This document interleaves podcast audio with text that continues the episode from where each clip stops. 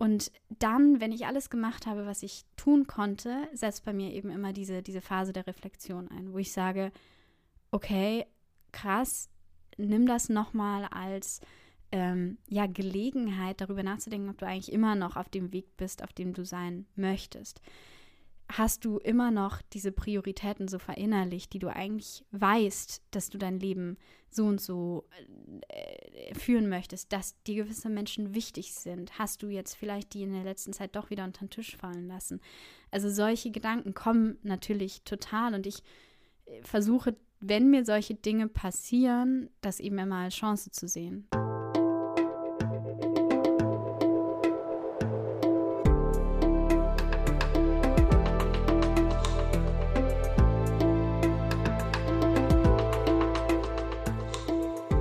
Willkommen bei dir, der Seven Mind Podcast mit Impulsen für ein gutes Leben. Für alle, die mehr Achtsamkeit und Gelassenheit in ihren Alltag bringen möchten.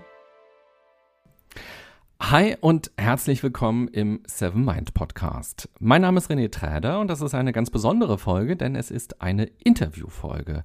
Es ist aber auch eine ganz besondere Folge, weil es ein riesengroßes Glück ist, dass mein heutiger Gast noch lebt. Mehr als 25 Mal war sie dem Tode nah.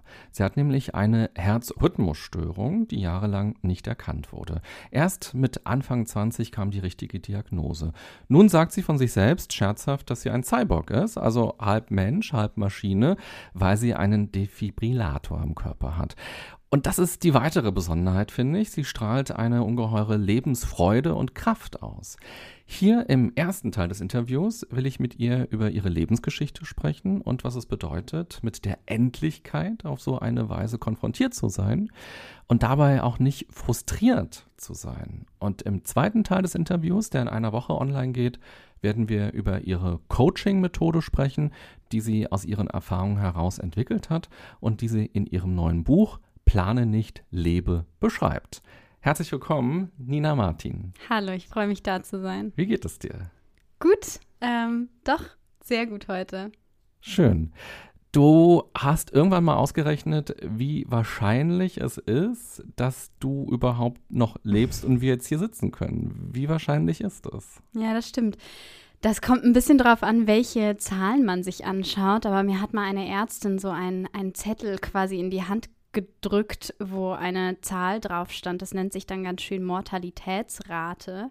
Ähm, und ganz grob gesagt hätten, wären quasi zwischen 97 und 60 Prozent von 100, äh, 60 Leuten von 100 Menschen gestorben mit der ähm, Krankheit, die ich habe und ähm, mit eben dieser Fehldiagnose, die ich bekommen habe. Also ja, ein ziemlich großes Glück, dass ich noch da bin. Also 3% Wahrscheinlichkeit, dass du tatsächlich überlebt hast. Ja, unter Umständen ja.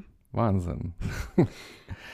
wir sind ja verkuppelt worden, sozusagen, über einen Bekannten, den wir haben. Mhm. Und wir haben lange telefoniert im Vorfeld. Da ging es eigentlich um ein ganz anderes Thema, gar nicht um das Interview hier direkt. Aber ich fand das so spannend und dachte die ganze Zeit, als wir telefoniert haben, oh Mann, am liebsten hätte ich jetzt dieses Telefonat schon aufgezeichnet, weil das einfach so interessant war, was du erzählt hast. Und mir ist eine Sache im Gedächtnis geblieben. Wir haben darüber gesprochen, wie das so ist, quasi mit so einem Lebensrisiko oder Sterberisiko zu leben oder sich das eben irgendwann auch mal bewusst zu machen. Und ich habe dich gefragt, ob du dir vorstellen kannst, irgendwann mal so Rentnerin zu sein. Wie alt bist du jetzt? 29. 29. Und dann hast du gesagt, boah, pff, Rentnerin, oh, das ist, nee, so weit, so kann ich gar nicht denken. Mhm. Und dann habe ich gesagt, kannst du dir aber vorstellen, 40 zu sein irgendwann mal? Und weißt du noch, was du geantwortet hast?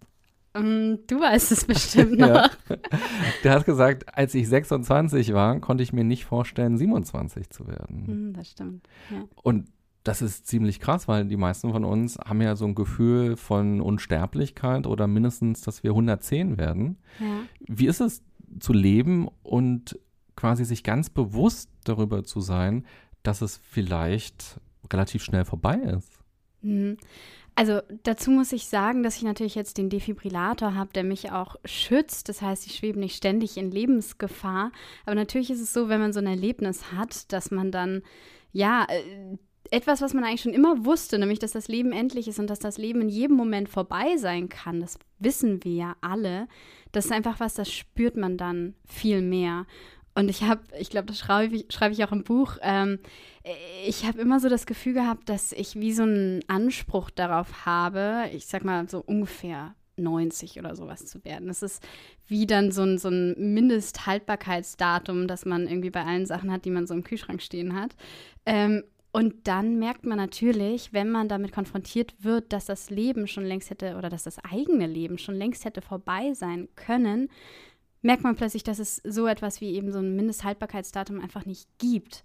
Und das verändert dann schon einiges, dass ich natürlich zum einen ähm, ja dankbar bin, dass ich überhaupt noch da bin, gerade weil ich durch die Krankheit, die ich habe und durch diese Herzrhythmusstörungen ganz konkret sagen kann, in welchen Momenten statistisch gesehen es eigentlich hätte vorbei sein können oder sollen oder wie auch immer.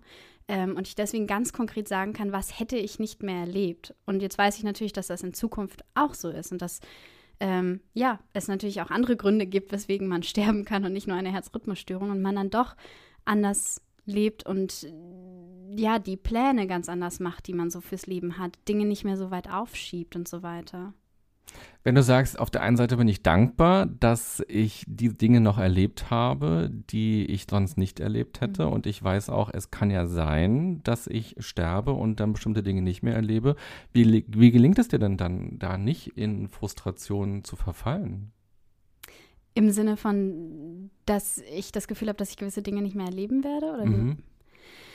Also ich glaube, ähm, ich wurde mal eine Frage gefragt, ähm, ob das dann nicht zu so einer Art, ich sag mal so, einer YOLO-Attitüde führt, so einem, vielleicht aber auch eher FOMO, dass man das Gefühl hat, man muss noch alles ganz schnell machen, ähm, weil man weiß ja nicht, wie viel Zeit man noch hat. Und ich habe das Gefühl, bei mir ist es fast so ein bisschen das Gegenteil, weil durch dieses Wissen, dass ähm, das Einzige, was ich weiß quasi, ist, dass ich jetzt lebe und nicht weiß, wie lange das noch gehen wird, werden die Prioritäten auch viel klarer. Also ich habe ich hab im Zuge der Reflexion über meine eigene Endlichkeit mal sowas geschrieben, ähm, das habe ich dann äh, ja etwas theatralisch mein Sterblichkeitsmanifest genannt und habe da quasi so drei Sachen festgehalten, die für mich einfach ganz essentiell sind. Eben zum Beispiel, dass ich mein Leben selbst gestalten kann und dass ich mehr Freiheit habe, als ich eigentlich ganz oft denke in dieser Gestaltung. Und das heißt, es gibt so gewisse Dinge, wo ich jetzt weiß, die sind mir wichtig und viele Dinge, die ich vorher dachte, dass ich die unbedingt machen möchte, so nach dem Motto, die Scratch Map, die man irgendwann mal an der Wand hängen hatte und irgendwie das Gefühl hatte, jetzt müssten da alle Länder irgendwie abgekratzt worden sein. Da merkt man, gewisse Dinge sind eben nicht so wichtig. Das heißt, es führt schon zu einer ja, Priorisierung dessen, was man noch machen will. Und ähm, das sind dann die Dinge, die man eben auch äh, angeht. Und was für mich wichtig ist, ist einfach das Gefühl zu haben, dass ich, wenn ich sterbe, wann auch immer das sein wird, ähm, mein Leben so gelebt habe, wie ich es auch wirklich leben wollte, dass ich die Gestaltungsfreiheit, die ich habe, bewusst ausgenutzt habe. Ja, das klingt schön, auch wenn du sagst, dass du eine Dankbarkeit dafür empfindest, noch hier zu sein. Wie äußert sich denn diese Dankbarkeit? Weil das kann natürlich auch schnell so eine Floskel quasi sein, dass man sagt, ja, ich bin so dankbar. Und das sagen ja viele von uns eben auch. Ja, ich bin dankbar, dass ich überhaupt geboren bin oder ich bin dankbar, dass die Blinddarmentzündung recht genug erkannt wurde oder ich bin dankbar, dass ich diesen Menschen kennengelernt habe. Und dann sagt man das so und alle lächeln und freuen sich. Mhm. Aber wie äußert das sich? Wo merkst du bei dir diese Dankbarkeit? Ja, das ist eigentlich eine total spannende Frage, weil ich ähm, mir selber die Frage stelle, inwiefern kann man in jedem Augenblick in seinem Leben dankbar sein? Weil man erzählt sich ja auch ganz gerne so diese Geschichte, ähm, ich habe mein Leben äh, gelebt und war gestresst und habe nicht genau das getan, was ich eigentlich tun sollte. Dann hatte ich ein Erlebnis, wo ich mit der eigenen Endlichkeit konfrontiert wurde und jetzt lebe ich nur noch im Moment, bin nur noch dankbar und äh, das ist dann wie so ein Bild von so einer Art Buddha, die man dann geworden, der man dann geworden ist. Und da muss ich sagen, da muss man auch ein Stück weit natürlich einfach ehrlich sein und sagen, nicht in jedem Moment gelingt mir das total dankbar zu sein. Und ich glaube, das ist auch was, was wir nicht von uns erwarten müssen, dass wir immer zum Beispiel in jedem Moment achtsam sind oder in jedem Moment eben dankbar für unsere Existenz, sondern dass wir uns vornehmen, dass wir herausfinden, wo in unserem Leben wir ja, dieses Bewusstsein über die eigene Endlichkeit oder eben diese Dankbarkeit spüren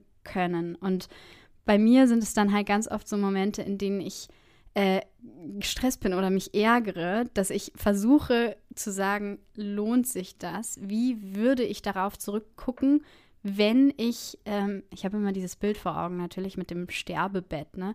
Wenn ich auf dem Sterbebett liege, wird das hier ein Moment sein, an den ich zurückdenke und mir denke so, Mensch, Nina, da hättest du irgendwas anders machen sollen. Und ich kann dir sagen, in den meisten Fällen ist das einfach überhaupt nicht so.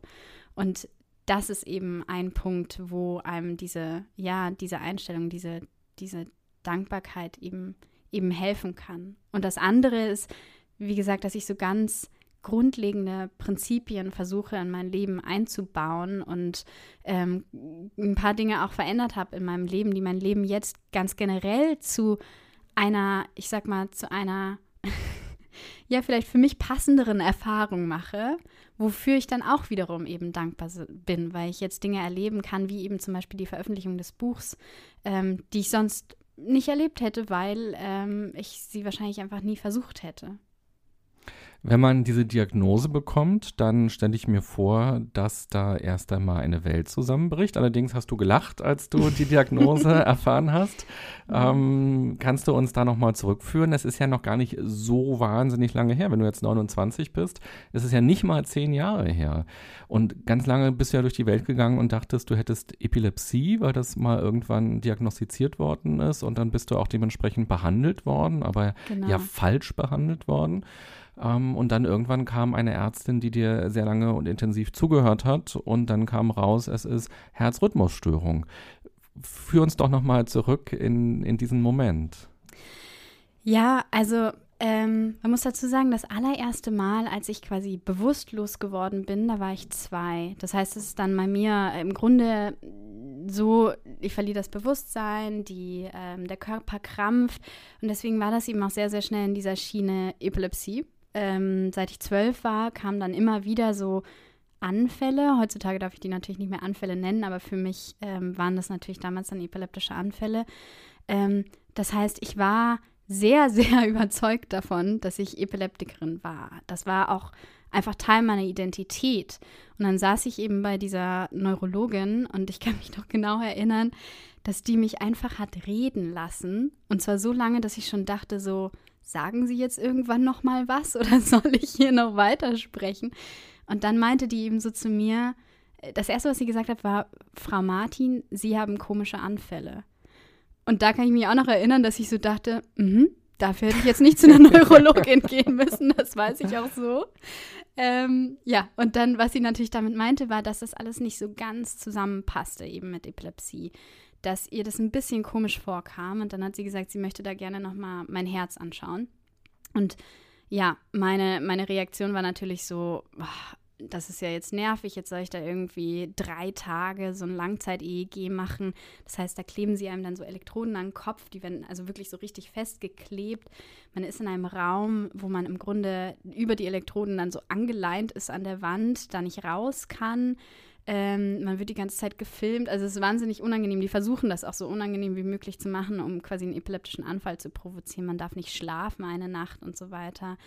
Ähm also nicht was, worauf man sich unbedingt freut. Aber dann habe ich das gemacht und dann kam gerade nach dieser Nacht, wo ich eben nicht geschlafen hatte, kam dann ein Arzt rein, ein Kardiologe eben in dem Fall und hat mich geweckt, weil ich dann natürlich am Tag geschlafen habe, weil ich ja die letzten Stunden nicht geschlafen hatte. Und ich kann mich noch erinnern, dass eben so ein Riesenmensch an dem Bett stand. Ich die ersten Worte gar nicht gehört habe, weil ich noch geschlafen habe. Und der dann im Grunde, ja, in meiner Erinnerung einfach nur gesagt hat: So, Frau Martin, äh, sind Sie sich sicher, dass Ihre ganzen Verwandten noch leben? Ähm, weil, also, Sie haben was, Mensch, dass Sie noch hier sitzen. Das ist sehr, sehr unwahrscheinlich, aber kein Problem wir setzen Ihnen da jetzt einen Defibrillator ein und wollen Sie einen subkutanen Defibrillator? Und also der hat mich quasi einmal mit allem überfahren und ich saß da und wusste natürlich überhaupt nicht, wie ich damit umgehen sollte. Ähm, nach und nach habe ich dann verstanden, was er mir sagen wollte, nämlich eben, dass das eine Fehldiagnose mein ganzes Leben lang gewesen war und ich Medikamente genommen hatte, die sogar Herzrhythmusstörungen erst noch hervorrufen können. Das heißt, es war quasi noch gefährlicher durch diese Fehldiagnose. Ähm, ja, und dass ich im Grunde ja so eine tickende Zeitbombe in der Brust trage. Und ähm, das war für mich ein, ein Augenblick. Ich glaube, im Vorhinein hätte ich auch gesagt, da wäre ich total geschockt gewesen und hätte wahrscheinlich erstmal angefangen zu weinen oder sowas. Bei mir war die erste Reaktion wirklich zu lachen, weil es mir alles so absurd vorkam. Weil ich das Gefühl hatte, da wurde etwas ganz, ganz Wahres über mich, wurde mir plötzlich erzählt, dass das nicht stimmt. Ähm, wie gesagt, weil Epilepsie war einfach Teil, ein Teil meiner Identität.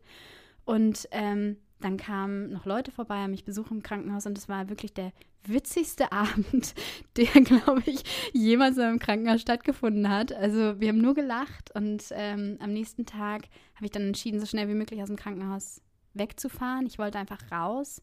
Die wollten mich dann schon da behalten, am besten dann wirklich fast sofort den Defibrillator einsetzen, um zu verhindern, dass ich quasi jetzt dann in der nächsten Zeit durch eine Herzrhythmusstörung ähm, sterben könnte. Und ich äh, weiß noch, ich wollte einfach nur weg und bin raus und habe diese ganzen Sachen gerochen in der Stadt. Also es war hier in Berlin und ähm, es war Sommer, es hat ein bisschen geregnet und ich habe alles wahnsinnig intensiv gespürt, weil ich mich so lebendig gefühlt habe, weil ich eben zum allerersten Mal in meinem Leben gemerkt habe, das ist keine Selbstverständlichkeit, dass ich noch hier bin, dass ich den Regen spüren kann, dass ich diesen Hund beobachten kann, der irgendwie da übers Tempelhofer Feld läuft und sich wahnsinnig freut, auf den Hundeauslauf zu gehen. Und das ist wie so ein, ja, ich nenne das immer Kopffoto, wie so Kopffotos, die ich im Kopf habe, ähm, die ich einfach sehr, sehr intensiv wahrgenommen habe. Und ähm, erst im Nachhinein kam dann natürlich, also das muss ich auch dazu sagen, ich hatte natürlich auch Angst und ähm, das war auch alles super schwierig, aber das war wie so die zweite Reaktion bei mir, würde ich sagen. Die erste Reaktion war eben eine totale Lebendigkeit und eigentlich eine Euphorie, fast so eine Art High, dass ich noch da bin, dass ich das alles erleben darf. Lebendig gefühlt, obwohl die tickende Zeitbombe dein eigenes Herz im Körper ist das ist schon ähm, spannend, das kann man sich gar nicht so vorstellen. Du erzählst das super lebendig und ähm, ich fühle mich da so mit dir reinversetzt in diese Zeit, wenn du darüber so sprichst. Aber gleichzeitig denke ich mir, auch wenn du sagst, es ist eine ähm, Identifikation, die so stattfindet, auch mit einer Diagnose. Plötzlich, wer ist man denn, wenn man eben nicht mehr Epileptikerin ist, sondern mhm vielleicht etwas Schlimmeres hat. Ich weiß gar nicht, ob man das überhaupt so vergleichen darf, aber etwas hat, ähm, was eben nicht einfach mit Tabletten eingestellt wird und dann ist gut, sondern das Herz ist ja, wow, wenn das plötzlich nicht mehr schlägt, was passiert dann? Und mhm. wenn es plötzlich eine neue Interpretation von dem gibt, was dir da jahrelang passiert ist. Absolut. Und dann rauszugehen und zu sagen, jetzt gehe ich ohne Defi quasi raus ähm, und auch was bedeutet das für dein künftiges Leben? Mhm. Ich glaube auch, dass das Herz etwas ist, was einfach total aufgeladen ist. Also da, da hängen wir ja als Gesellschaft quasi total viele Sachen dran. Ne? Das ist irgendwie das Zeichen der Liebe und des Lebens. Und wenn einem dann plötzlich jemand sagt, mit deinem Herz stimmt nicht, stimmt etwas nicht und äh, dein Herz könnte dich jederzeit umbringen, das fühlt sich fast noch äh, ja krasser an, als wenn es um das Gehirn geht. Wobei, wenn man einmal darüber nachdenkt, dann merkt man, dass beide wahnsinnig wichtig sind und auch die Leber ist wahnsinnig wichtig und ne, also, aber das hat eine gewisse Aufladung und dann natürlich eine gewisse Emotionalität nochmal mehr. Ja, und das Herz spüren wir ja auch. Also mein Gehirn ähm, Klar, es ist gerade aktiv, das weiß ich aber nur, aber ich spüre mein Gehirn nicht und ich spüre auch meine Leber nicht, mhm. aber ich spüre mein Herz. Ich kann es fühlen, wenn es schlägt oder bei Aufregung spüre ich das ja auch und irgendwie haben wir eine Beziehung zum Herzen und natürlich mhm. ist es äh, die Liebe und so weiter, gar keine Frage. Ähm, Du hast jetzt einen Defibrillator am Körper. Bei Emergency Room sieht man so Defibrillatoren, die so auf die Brust gelegt werden und dann kommt der Schlag und das ist mhm. alles ganz furchtbar. Aber es gibt auch im Körper ähm, Defibrillatoren, habe ich jetzt gelernt. Schwieriges Wort. Ich kann auch Defi sagen. Ja, okay. Oder deiner hat ja sogar einen Namen. Das stimmt, ja. Ähm, also wir, muss ich in dem Fall sagen, haben ihm einen Namen gegeben, also mein Freund und ich. Ich glaube, es war im ersten Moment besonders meinem Freund ein Anliegen, und zwar Ronin. Das hat er sich ausgedacht. Das kam, ich weiß nicht woher, irgendwo aus den Tiefen seiner Psyche oder so. Und wir haben jetzt im Nachhinein festgestellt, dass das anscheinend irgendwie ein Name für Samurai ist. Ich weiß nicht, ob das stimmt. Ich habe das nicht überprüft, aber ich finde, es passt auch so ganz gut. Wie halt jemand, also es ist wahrscheinlich psychologisch ganz wohltuend, die, das so zu personifizieren, dass jemand auf mein Herz aufpasst und auf mich und wenn ich quasi nicht mehr kann, dann für mich einspringt. Mhm. Und der ist jetzt quasi, der Defi ist jetzt so direkt über dem Herzen eingesetzt und hat auch schon häufiger mir jetzt das Leben gerettet. Und ähm, im Endeffekt ist es so, wie man es eben aus dem Fernsehen kennt, nur dass es in einem drin passiert. Das heißt, ähm, ja, wenn das Herz außer Rand und Band gerät und eben dann ins Kammerflimmern übergeht und so weiter, dann gibt das einen äh, ja, elektrischen Schlag ab, der ähm, ziemlich heftig ist, wo ich das Glück habe, den noch nie bewusst erlebt zu haben. Ich war eben immer schon bewusstlos, weil das Gehirn natürlich dann auch nicht ordentlich mit Sauerstoff versorgt wird und so. Aber ich kenne auch Leute, die das im bewussten Zustand erlebt haben und das muss sehr, sehr schlimm sein. Und du beschreibst es so wie Muskelkater später, wenn du wieder aufwachst, mhm. dass sich das dann so im Brustbereich anfühlt für sich. Ja, genau. Beim allerersten Mal dachte ich, ich hätte jetzt den Defi kaputt gemacht. ich habe den Defi kaputt gemacht. ja, das war wirklich mein allererster Gedanke nach dem ersten Defi-Schlag. Aber ja. Wie ist denn das, wenn du sagst, ich bin Cyborg und du sagst, da ist so ein Beschützer in meiner Brust? Gleichzeitig gibt es ja eine Abhängigkeit. Auch wenn du jetzt mhm. sagst, oh Gott, ich habe den Defi Wifi vielleicht kaputt gemacht. Ähm, das heißt, wenn du morgens aufwachst, dann haben deine Organe dazu beigetragen, dass du morgens aufwachst. Vielleicht aber auch der Defi und dass du den Tag überstehst ist vielleicht auch der Job des Defis. So eine Batterie hält, glaube ich, zehn Jahre ungefähr, mhm. bis da was ausgetauscht werden muss. Aber spürst du manchmal eine gewisse Form von Abhängigkeit? Gibt es so einen Moment der Angst, dass du so hochschreckst und dir denkst, oh Gott, wenn das Ding nicht funktioniert, dann bin ich aufgeschmissen?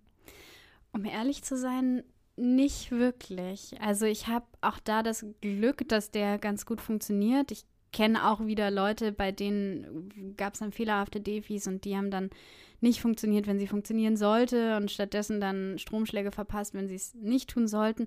Und das, glaube ich, ist ein ganz schwieriges Verhältnis, was man dann natürlich zu dieser Technik entwickelt.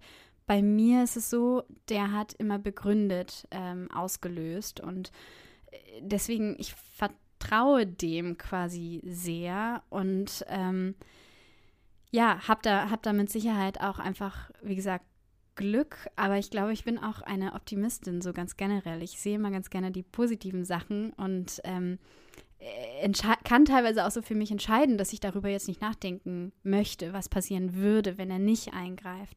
Weil im Endeffekt weiß ich, ich bin jetzt viel besser geschützt als die 25 Jahre, die ich halt äh, nicht den Defi hatte oder 26 glaube ich sogar. Also wahnsinnig lange Zeit, in der ich, in der nur mein Körper das geschafft hat, wieder aufzuwachen. Und jetzt habe ich ja immer noch meinen Körper und ich habe den Defi und deswegen ja fühle ich mich da schon sehr sicher. Wann ist der das letzte Mal aktiv geworden? Das ist jetzt äh, ungefähr ein Jahr her, glaube ich, anderthalb Jahre jetzt. Ja, genau. Und ist das schon ein langer Abstand? Ist es vorher öfter passiert? Das ist super. Also das ist total gut. Ähm, man macht dann natürlich auch alles Mögliche, um das dann medikamentös einzustellen und so weiter. Und ich habe, und das meine ich jetzt ironisch, das Glück, eine besonders schwierige Form zu haben von dieser sehr seltenen äh, Krankheit, die ich quasi habe. Das heißt, ähm, das ist normalerweise noch einfacher in den Griff zu bekommen als bei mir.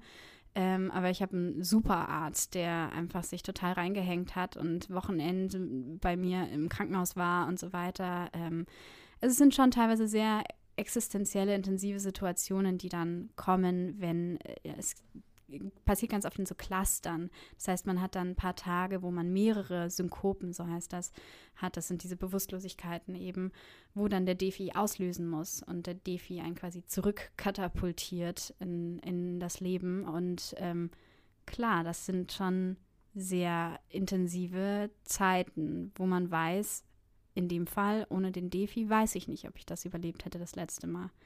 Ähm, ja, wie muss ich mir das vorstellen? Du bist zu Hause vielleicht oder in der U-Bahn oder bei Freunden und dann wirst du wieder wach und weißt, oh, ich bin bewusstlos geworden und der Defi hat ausgeschlagen. Danach macht man sich ja nicht ganz normal die Müslischüssel wieder voll und der Tag geht weiter.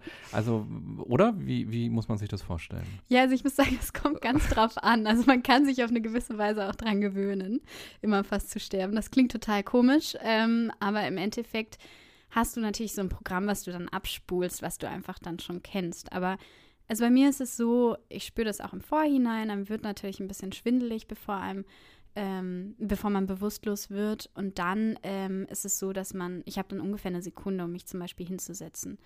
Aber äh, ja, das letzte Mal bin ich dann einfach quasi Gesicht voran auf den Tisch einer Kollegin gefallen im Büro. Ähm, das tut mir sehr leid für die Kollegin. Ähm, aber klar, dann hat man im Nachhinein eine blutende Nase. Da muss man sich dann auch erstmal drum kümmern. Ja, also das heißt, es passiert natürlich in allen möglichen Situationen und ähm, ja, also man, man, man steht danach auf und macht weiter. Also klar, man äh, ruft dann die Ärzte an, man entscheidet zusammen, was ist jetzt wichtig, was muss getan werden.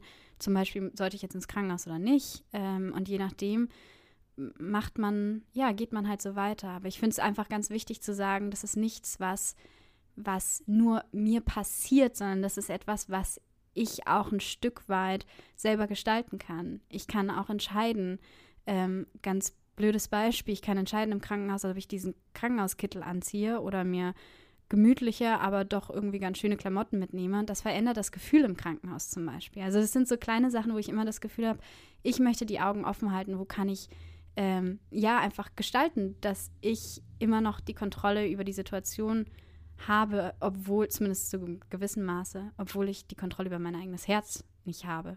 Und da kannst du auch gar nichts gestalten, dass äh, man die Wahrscheinlichkeit für solche ähm, Situationen reduziert? Also medizinisch natürlich schon. Und deswegen ist es jetzt auch schon so lange her, dass das letzte Mal der DFI aktiv werden musste. Und ähm, das heißt, klar, man macht alles, was man kann, um das medizinisch so einzustellen. Aber wenn dann etwas schief geht, dann habe ich immer das Gefühl, dass mein eigener Körper einfach außerhalb meiner Kontrolle ist und dass ich mich dem so ein bisschen ergeben muss. Ähm, ja, und bislang, wie gesagt, ist er ja immer wieder aufgewacht, auch ohne Defi vorher. Ähm, und ich habe immer gedacht, mein Körper wäre wahnsinnig schwach, weil ich immer diese, in Anführungsstrichen, Epilepsie hatte und diese seltsamen Anfälle und so weiter. Und mit der neuen Diagnose habe ich dann gemerkt, so vielleicht ist mein Körper einfach besonders stark weil ich eben jedes Mal hätte sterben sollen eigentlich.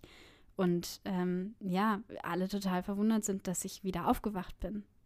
Ja. Das verändert das eigene Verhältnis zum Körper. Total. Und ist auch ein schönes Framing quasi im positiven Sinne, was du dir da selber gibst. Also man kann ja durch die Welt laufen und sagen, oh Gott, warum habe ich diese genetische Herzerkrankung quasi? Warum bin ich damit getroffen worden und muss mich damit jetzt rumplagen? Und ich muss vielleicht auch ein bisschen aufpassen bei Sport oder bei anderen Dingen oder so. Ähm, können wir gleich nochmal drüber reden. Oder man kann eben auch durch die Welt gehen und sagen, ja, wow, offenbar ist mein Körper doch ziemlich stark, weil er das ganz gut auch ohne Defi hinbekommen hat.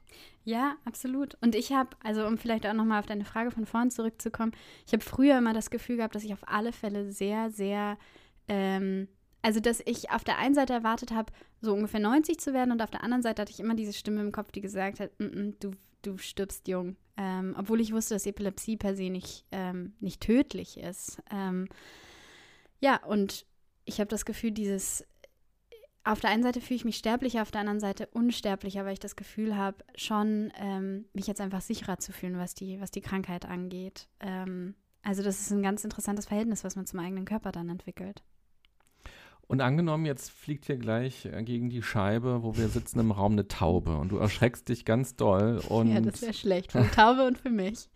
und ähm, du knallst mit dem Kopf auf die Tischplatte und bist bewusstlos. Was tue ich?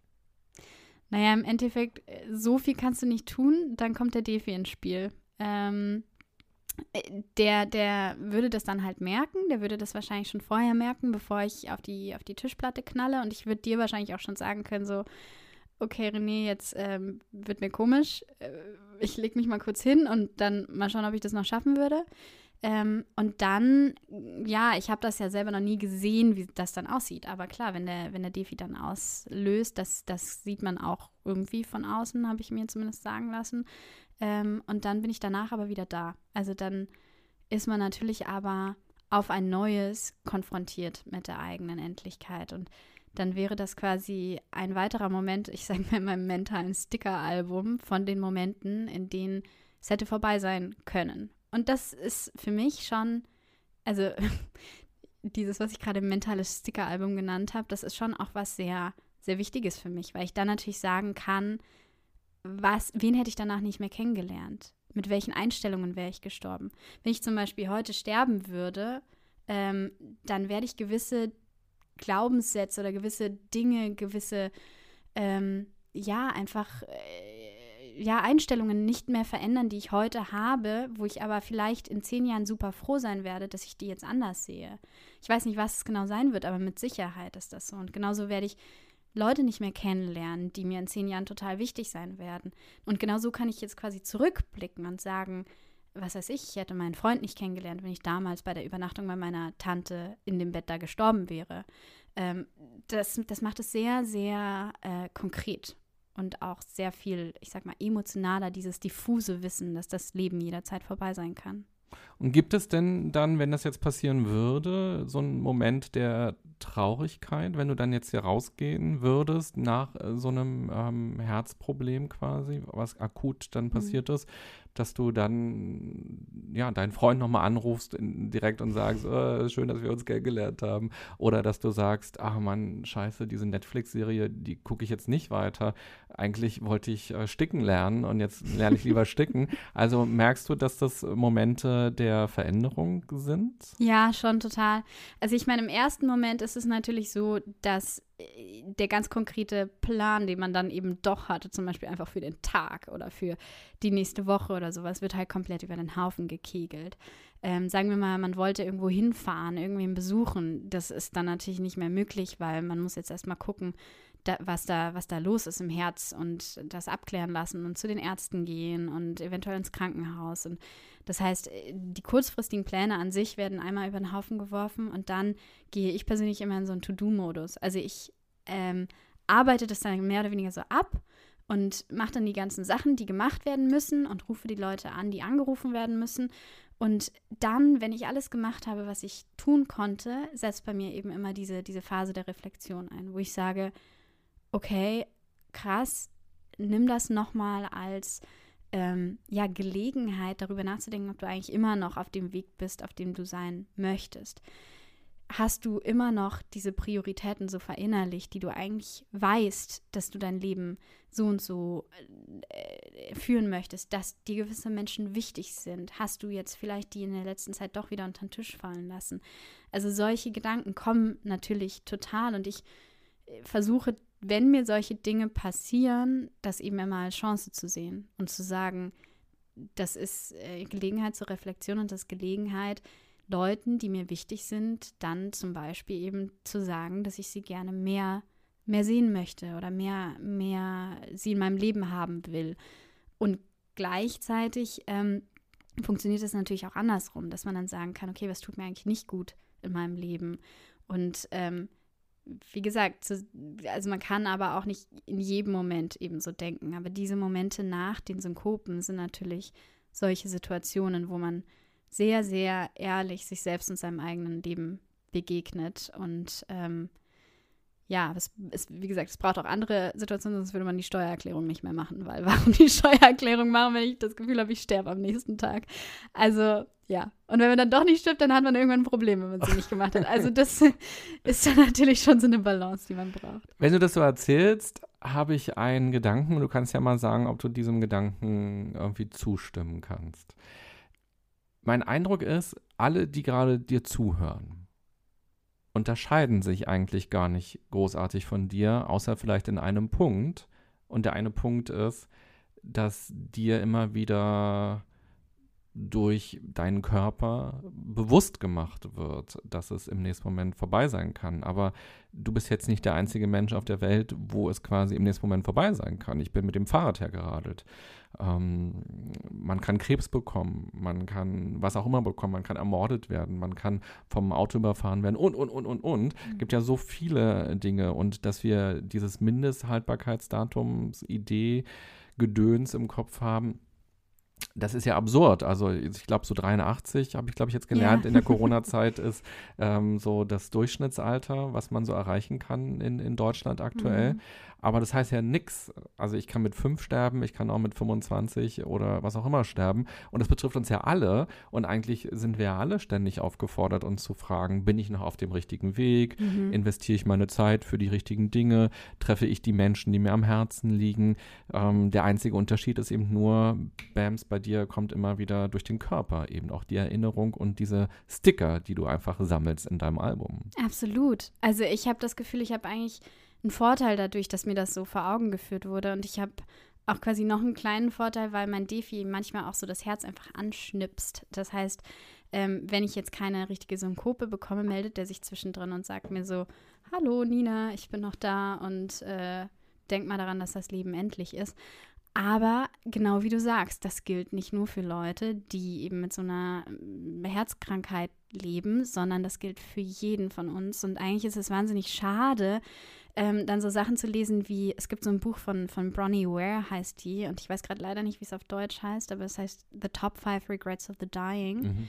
Ähm, und das ist eine Palliativpflegerin, die sich eben unterhalten hat mit Leuten, die im Sterben liegen und darüber ein Buch geschrieben hat, was die ihr so erzählt haben, worüber die so nachdenken. Und das ist einfach total krass, dass die Leute am Ende ihres Lebens zum Beispiel sagen, dass sie das Gefühl haben, nicht wirklich ihr eigenes Leben gelebt zu haben oder nicht Kontakt gehalten zu haben mit den Leuten, die ihnen eigentlich wichtig sind und so weiter. Und das ist natürlich dann in einer Situation, da können die gar nichts mehr dran ändern. Und alle vielleicht, oder zumindest die meisten, die das jetzt gerade hören, die haben die Möglichkeit noch, diese Dinge zu verändern. Und eben nicht eine von diesen Menschen zu werden, über die Bronnie Ware da eben schreibt, sondern zu sagen, ich also ich persönlich bin ja jetzt in meinen Zwanzigern noch ähm, und ähm, habe das Gefühl, das ist etwas, mit dem man sich in der Regel nicht in einem Alter beschäftigt, diese eigene Endlichkeit, aber es ist etwas, was uns so viel bringen kann, uns in dem Alter damit zu beschäftigen, weil wir dann die Möglichkeit haben, unser Leben eben noch zu verändern.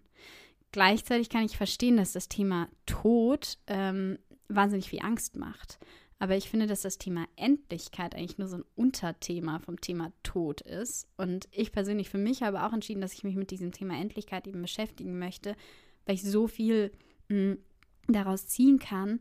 Aber die Themen Trauer, sprich irgendwie der Tod eines anderen Menschen oder auch der, der Leidensprozess, der manchmal ne, das Sterben ausmacht und so weiter, dass das Themen sind bzw. waren, mit denen ich mich ganz, ganz lange jetzt auch gar nicht beschäftigen wollte. Und das ist aber auch nicht notwendig. Also wir müssen das nicht unbedingt machen, um uns über unsere eigene Endlichkeit bewusst zu sein und dann entsprechend, ähm, ja, uns die Frage zu stellen, wie wollen wir eigentlich leben? Weil bei diesem Thema Sterblichkeit, Endlichkeit geht es nicht um den Tod, sondern es geht um das Leben. Und das ist etwas, das kann sich jeder Mensch fragen und im besten Fall, je jünger, desto besser ähm, ja, um, um eben das Leben so zu gestalten, wie man es leben möchte und nicht am Ende Dinge zu bereuen. Du hast ja schon gesagt, dass du ein optimistischer Mensch bist.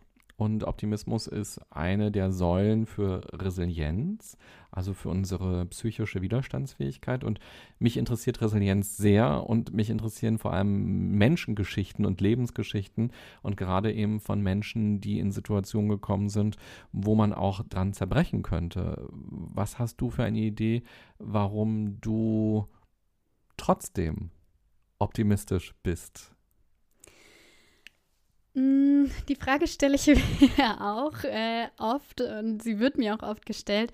Ich glaube, ähm, zum einen muss ich ganz ehrlich sagen, dass ich das irgendwie auch schon immer so ein bisschen hatte bei mir und äh, da wahrscheinlich auch mal gucken müsste, woran liegt das. Aber ich habe immer, auch als ich dachte, es wäre Epilepsie, habe ich immer gedacht, so, okay, was kann ich jetzt daraus machen, dass mir das jetzt wieder meine Pläne über den Haufen geworfen hat.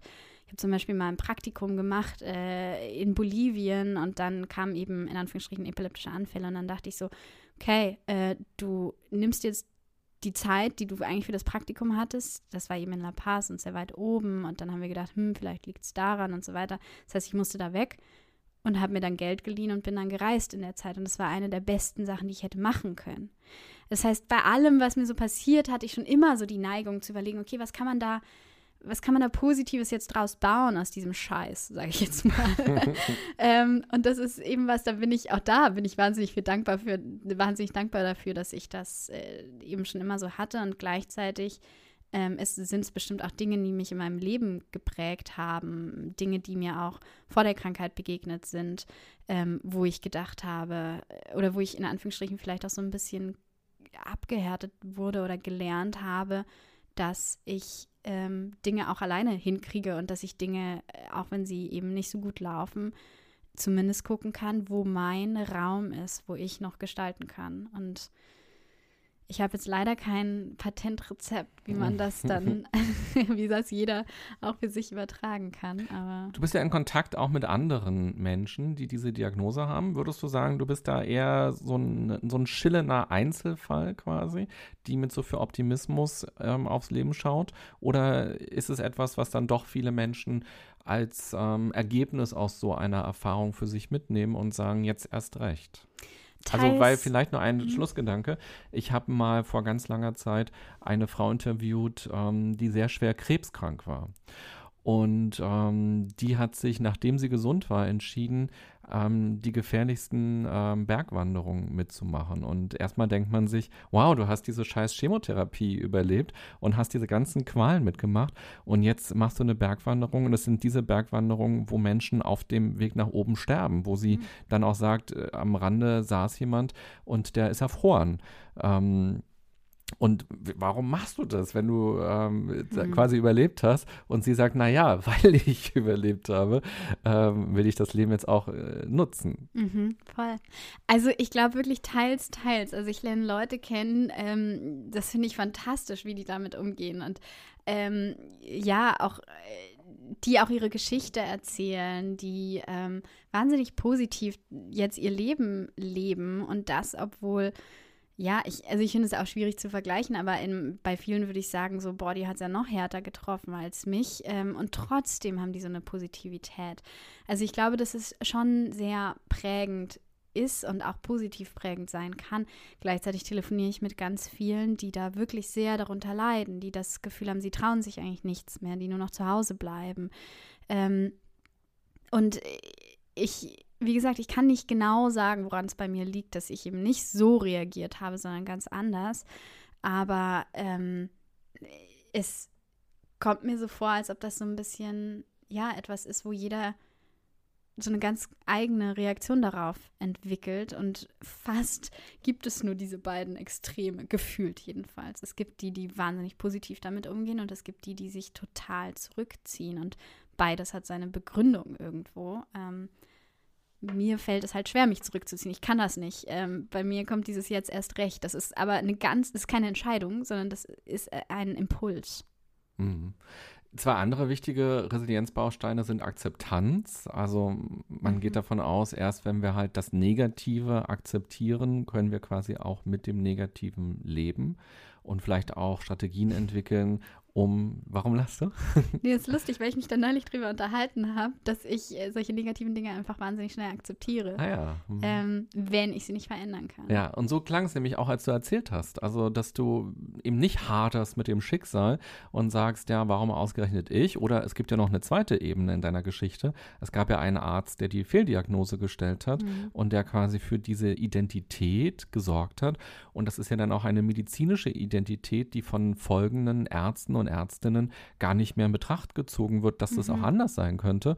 Und viele Folgeuntersuchungen basieren eben auf dieser ursprünglichen. Und ja. auch da könnte man ja unglaublich viel Wut haben und Frust haben oder ähm, ja, also Verzweiflung, Hoffnungslosigkeit. Man gibt sich vertrauensvoll in die Mhm. Hände von jemandem, man vertraut auf die Expertise und dann kriegt man eine Fehldiagnose und die Medikamente, die man bekommt, die sind sogar noch kontraindikative Dinge Mhm. für dein Herz und können es noch schädigen. Und trotzdem scheinst du das ja ähm, akzeptiert zu haben und eben nicht in Groll zu leben. Und ein anderer, die, dieser dritte Resilienzbaustein fällt mir ein, wenn du redest, ist die Verantwortungsübernahme. Also für die Situation, für das eigene Leben, für die Ziele, für die Wünsche. Mhm. Der Arzt, der die Diagnose bei dir gestellt hat, der hat dir später noch einen Brief geschrieben Ja. und sich quasi entschuldigt dafür. Mhm. Wie war das, den zu lesen? Ja, also interessanterweise ähm, äh, nehme ich es ihm, also natürlich nehme ich es ihm auf gewisse Weise übel und gleichzeitig glaube ich, dass er das getan hat, was er für richtig gehalten hat. Und das hat er in dem Brief auch geschrieben. Und alleine, dass er auch den Brief geschrieben hat, hat mir schon auch einiges bedeutet. Und dass er sich entschuldigt hat, hat sich auch bei meiner Mutter entschuldigt, die natürlich da, weil ich so klein war, natürlich äh, der primäre Ansprechpartner damals für ihn dann war. Und ähm, ich habe mich selber gefragt, warum ich nicht so sauer bin auf ihn, warum ich immer noch sagen würde, so der hat alles getan, was er konnte. Ähm, gleichzeitig, ähm, ja, ist es natürlich so, dass was mir jetzt wichtig ist, ist, dass diese Ärzte, die diese Diagnosen nicht irgendwie nochmal in Frage gestellt haben oder die eben diese erste Fehldiagnose überhaupt gestellt haben, ähm, dass die wissen, dass sie das in Zukunft nicht mehr machen, dass sie wissen, dass es was anderes sein kann, dass sie mehr hinterfragen. Ich glaube, um ehrlich zu sein, es liegt auch teilweise an unserem medizinischen System, dass wenig Zeit da ist. Und wenn dann, wenn da drei andere Ärzte geschrieben haben, so und so ist es, dann habe ich keine Zeit als Ärztin da irgendwie nochmal das zu hinterfragen und nochmal alle, alle Untersuchungen zu machen, so ungefähr. Eben mit Ausnahme dieser Ärztin, die dann äh, die richtige Diagnose irgendwann gestellt hat. Ähm, ja, also ich glaube, so ein Stück weit, jetzt wo du gesprochen hast, habe ich kurz drüber nachgedacht, ob ich eigentlich an, an Schicksal glaube oder nicht. Und ich glaube, so ein Stück weit, denke ich, tue ich das, dass ich glaube, mir ist das passiert und ich habe das überlebt, auch um zum Beispiel diesen Ärzten, über die wir gesprochen haben, jetzt sagen zu können, so, hey, ihr müsst da genauer hinschauen. Ähm, versucht in anderen Fällen halt anderen Menschen das Leben zu retten, indem ihr genauer hinguckt. Und ähm, dass ich das Gefühl habe, ich kann da jetzt was draus machen. Dass es wie so eine Art Geschenk ist eben. Und ich weiß, das klingt wahnsinnig naiv für andere Leute und mein Freund verdreht immer die Augen und findet das alles ganz schrecklich. Also wir sind da ganz, ganz unterschiedlich. Aber ähm, ja, ich glaube, manchmal sollten wir auch Naivität nicht so negativ sehen, wie wir es tun. Dein Freund heißt Ben. Mhm. Was, was denkt Ben ganz genau? ben kann das Thema nicht mehr hören, weil ähm, für ihn, klar, für ihn geht es bei dem Thema nicht um seine eigene Sterblichkeit, sondern geht es eigentlich um das, was ich vorhin erwähnt habe, nämlich Trauer, um den Tod von jemand anderem, um den Tod der, von jemandem, der ihm natürlich total wichtig ist. Und ähm, das, das kann ich auch nachvollziehen. Ich würde mich jetzt auch nicht jeden Tag über Bens Tod unterhalten wollen. ähm, ja, und er sieht das, wie gesagt, eher so, das ist etwas, darum muss man sich kümmern und dann sollte man das möglichst ausblenden und alles tun, was man kann, damit es nie wieder passiert, so ungefähr. Ähm, und das ist halt überhaupt nicht meine, meine Herangehensweise.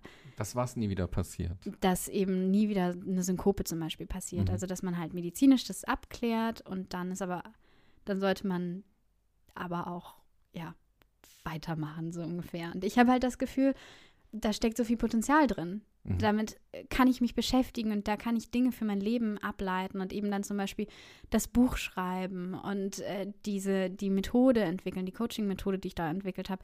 Ähm, das ist alles daraus entstanden und das wäre daraus nicht entstanden, wenn ich mich quasi jetzt nur damit medizinisch beschäftigt hätte. Und das ist aber so total sein Ding und ich schleppe ihn immer mit auf Friedhöfe, weil ich gehe wahnsinnig gerne auf Friedhöfen spazieren, weil ähm, ja, ich finde, die sind in Deutschland auch ganz oft einfach hinter riesigen Mauern wahnsinnig abgeschirmt. Dieses ganze Thema Tod in unserer Gesellschaft ist eigentlich ein riesiges Tabu. Wobei, wenn wir einmal drüber nachdenken, ist es das eine, was wir überhaupt wissen über unsere Zukunft. Wir machen uns so viel Gedanken über die Zukunft. Wir würden am liebsten alles jetzt schon wissen, was passiert. Und das eine, was wir wissen, das blenden wir aus. Und deswegen gehe ich total gerne auf Friedhöfen spazieren, weil ich das Gefühl habe, so, das sind die Orte, wo das eben noch sehr ja, präsent ist. Und Ben hasst mich dafür und verdreht immer die Augen. Ja, genau. Das ist das eine, das einzige eigentlich, was wir wissen, was passieren wird, was uns alle trifft. Und eigentlich, weil es uns ja alle trifft, ist es eigentlich auch gar kein Drama, sage ich mal, oder? Also, weil. Das also, ist der Deal im Grunde. Genau. Wir, jedes äh, Baby, das schon im Bauch ist, hat diesen Deal quasi schon äh, unbewusst oder wie auch immer abgeschlossen. Also wir kriegen quasi das Leben nur, weil es den Tod gibt. Und genauso haben wir den Tod aber auch nur, weil es das Leben gibt. Also das kann man ja auch so rumsehen. Ähm, ja, und ich kann mich an eine Szene erinnern, da stand ich eben auf einem Friedhof und habe die ganzen Gräber beobachtet und es war mitten in Berlin und draußen tobte das Leben und ich war quasi umgeben von diesen ganzen, ja, von diesen ganzen toten Menschen unter der Erde und dachte mir, alle, die hier liegen, liegen aber auch nur hier, weil sie eben mal da draußen waren im Leben. Und alle, die da draußen im, im Leben sind und da über diese wahnsinnig befahrene Straße laufen und so weiter, die sind halt dann irgendwann auch, ähm, ja, auf irgendeinem Friedhof oder wo auch immer und so, das ist wie ein und dasselbe im Grunde, wie so eine, die klassische Münze ne, mit den zwei Seiten. Die kann man nicht auseinanderschneiden, weil, also es bleiben einfach zwei Seiten. Und ja, wir kriegen das eine nur mit dem anderen. Total. Also innerlich habe ich die ganze Zeit so genickt, als du das so erzählt hast, weil das ist auch mal mein Eindruck, wenn jemand sagt, oh, ich bin schwanger und oder ich habe jetzt ein Kind bekommen, dann gibt es immer viel Freude und äh, viel, ach toll und, und alles Gute und so weiter. Aber mit eingepreist ist der Tod von diesem Menschen irgendwann. Mhm. Und ähm, das ist nun schon milliardenfach vor uns auch passiert und das wissen wir. Und trotzdem wollen wir darüber dann gar nicht mehr reden mhm. und das mhm. gar nicht mehr wahr haben. Und ich bin auch gerne auf Friedhöfen. Ich kann sehr empfehlen, die beiden jüdischen hier in Berlin, in Prenzlauer Berg und in Weißen ah, ja, Den wollte ich mir auch nochmal anschauen. Ganz ja. toll sind die. ähm, und den Südwestkirchhof ähm, ähm, Zehlendorf heißt er, glaube ich. Müsst ihr nochmal nachgucken. Okay. Ähm, ganz, ganz wunderschön. Waldfriedhof. Naja, müssen wir nochmal gucken. Mhm, äh, also mhm. ganz toll. und du hast in deinem Buch ähm, auch ein Zitat von dem britischen Evolutionsbiologen Richard Dawkins. Das mhm. passt ganz gut dazu. Da heißt es nämlich, wir werden sterben. Und das heißt, wir haben Glück gehabt. Mhm. Ja, genau. Da hat er irgendwie seine, seine Trauerrede vorgeschrieben oder sowas. Also die dann, ähm, ich kann mich nicht mehr genau erinnern, wie das ist. Auf jeden Fall eine Rede, die an seiner eigenen Beerdigung gelesen werden könnte. Ähm, und äh, im Endeffekt, ja, ist es das. Wir haben Glück gehabt. Er sieht das eben so, dass es statistisch gesehen, er ist, muss man dazu sagen, ja auch Atheist, und ähm, dass es statistisch gesehen so ist, dass man eine mikrobisch kleine Chance hat, überhaupt am Leben zu sein, weil sich quasi vor dir deine Eltern, deren Eltern, deren Eltern und so weiter und so fort mussten sich alle kennenlernen, äh, genau zu einem bestimmten Zeitpunkt ein Kind zeugen und so weiter und so fort. Und dann mussten daraus noch, da gibt es ja hunderttausend Möglichkeiten, was da für eine Person rauskommen kann, an genetischen Kombinationen. Und jetzt sitzt du hier. Wie ist die, also welche Wahrscheinlichkeit ist das? Das können wir uns gar nicht vorstellen. Und wenn man jetzt eben wie er nicht an so etwas wie Schicksal oder eben eine göttliche Fügung oder was weiß ich glaubt, dann äh, ist das ein unbeschreibliches Glück. Aber man kann das Zitat auch einfach so lesen, dass wir eben das Glück haben, ja, einfach, einfach da zu sein, das hier erleben zu dürfen, im wahrsten Sinne des Wortes. Und ähm, klar, dafür äh, geht es dann danach halt wieder, wie auch immer man das dann sieht, woanders hin oder ins Nichts oder ja, das ist noch eine ganz andere Frage, die auch am Thema Tod hängt. Nina, ich freue mich sehr, dass wir das Glück hatten, hier beide miteinander zu sprechen. Die Wahrscheinlichkeit ist aus ganz vielen Gründen total gering gewesen.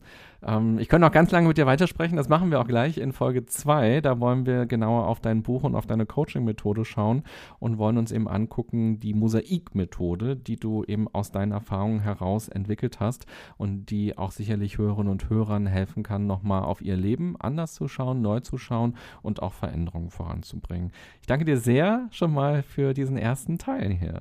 Danke dir. Und wenn du magst, kannst du noch sagen, wo man dich erreichen kann, wenn man jetzt schon Fragen hat oder mehr von dir wissen will. Also ich bin auf Instagram unterwegs. Ähm, da heißt es Nina Martin Books. Da findet man mich. Ähm, ansonsten auch LinkedIn oder natürlich meine Website äh, www.ninamartin.de und da gibt es auch eine Kontaktmöglichkeit. Ich freue mich immer, wenn, wenn ihr mir schreibt ähm, mit Ideen oder Feedback oder was auch immer. einfach äh, draufklicken und losschreiben. Sehr schön. Gleich gibt es mehr. Liebe Hörerinnen, lieber Hörer, du hast ja gerade gehört, Nina hat von ihrem Defibrillator erzählt, der manchmal einfach so anklopft und sagt, hey, sei dir mal darüber bewusst, dass du noch lebst und dass es aber auch vielleicht vorbei sein könnte und dass das Momente sind, wo sie dann darüber nachdenkt, was ist ihr eigentlich wichtig und ist sie noch auf dem richtigen Weg. Und du kannst ja mal für dich überlegen, falls du nicht so einen Defibrillator im Körper hast, was könnten denn für dich so kleine Anstupser sein, die dich im Alltag immer wieder daran erinnern, dass das Leben endlich ist und dass das aber im Grunde genommen nicht das eigentliche Drama ist, sondern das Drama ist, dieses Leben, die Zeit nicht gut zu nutzen. Und was könnte das für dich bedeuten? Ich wünsche dir eine gute und achtsame Zeit. Bis zum nächsten Mal. Bye bye, sagt René Träder.